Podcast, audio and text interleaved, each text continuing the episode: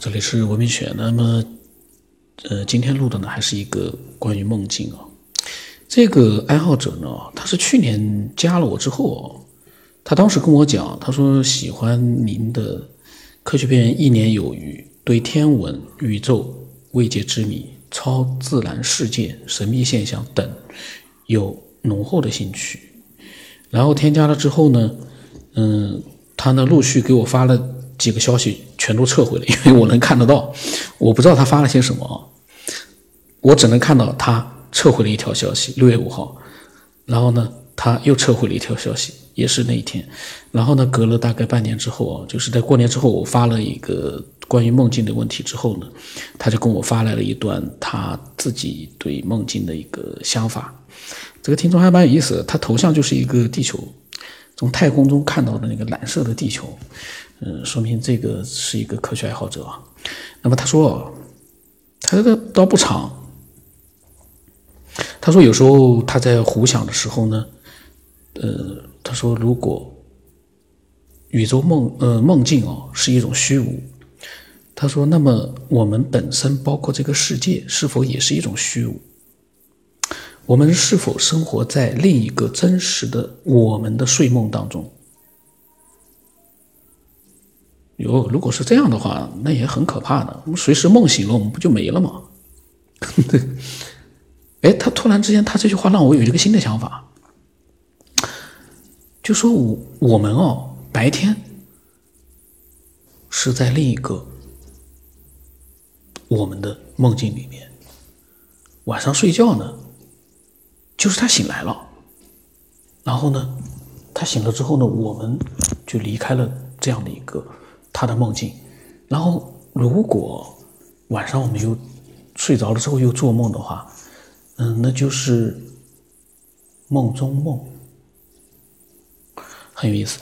那么他说，当我们的一生结束的那一刻，也正是另一个真实的我们从梦中醒来的时候。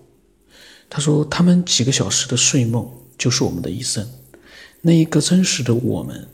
是生活在高纬度空间的生物，我们是生活在他们的梦境里面。那我有一个问题：如果我们是生活在呃真实的我们的梦境里面的话呢？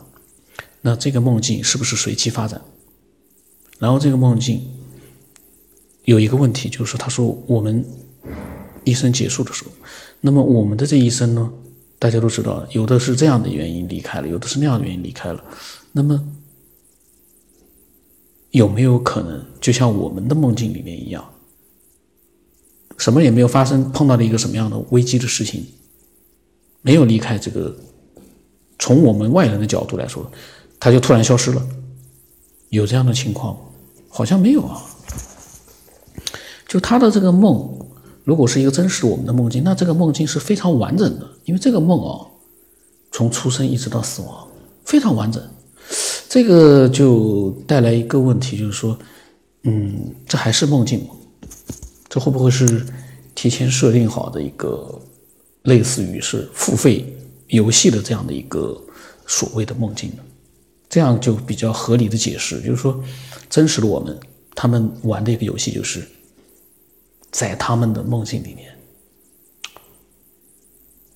过一个，嗯。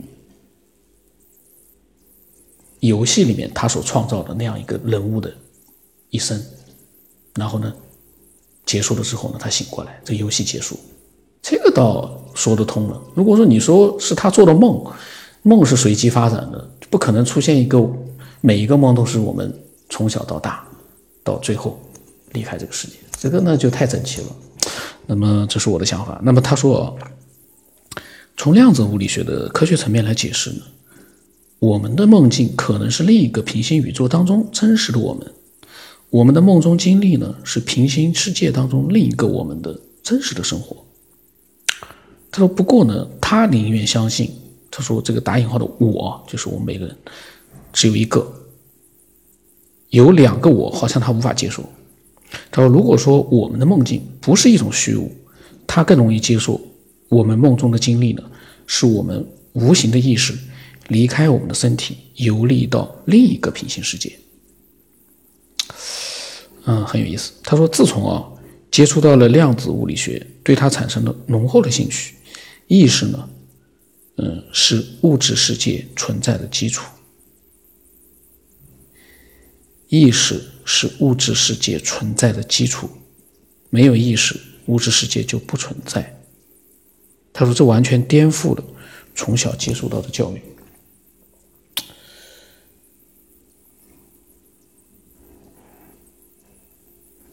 那个这个呢，就是他的分享。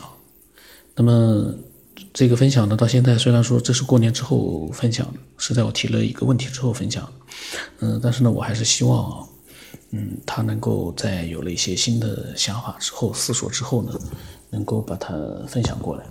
但是呢，同时呢，我也想对所有的人都讲，就是说，因为现在其实大家都是有自己的事情，我们只是在业余时间啊，包括我也是。虽然我花的时间比较多一点，因为录音确实费神一点，但是呢，这都是业余时间我们去做了一个呃脑力思索的，这样我们是有兴趣做的这样的一个有意思的事情。嗯，这个呢，我们如果有我们就分享，如果没有呢，我们就听。有空的话就去听其他人的分享，娱乐娱乐，嗯，开发一下思维就可以了。我们不把它当成是一个任务啊，我们不把它当成一个任务。呃，但是呢，这个节目。会这样子一直的，就是会去做一个思索，零散的思索，呃，所以我是期待很多的一些听众呢来分享他们自己的真实的想法，同时呢，嗯，我也希望就是每一个人，嗯，随心，这个很重要。那么我的微信号码是 x 五三四七八五八四五。期待更多人的思索和分享。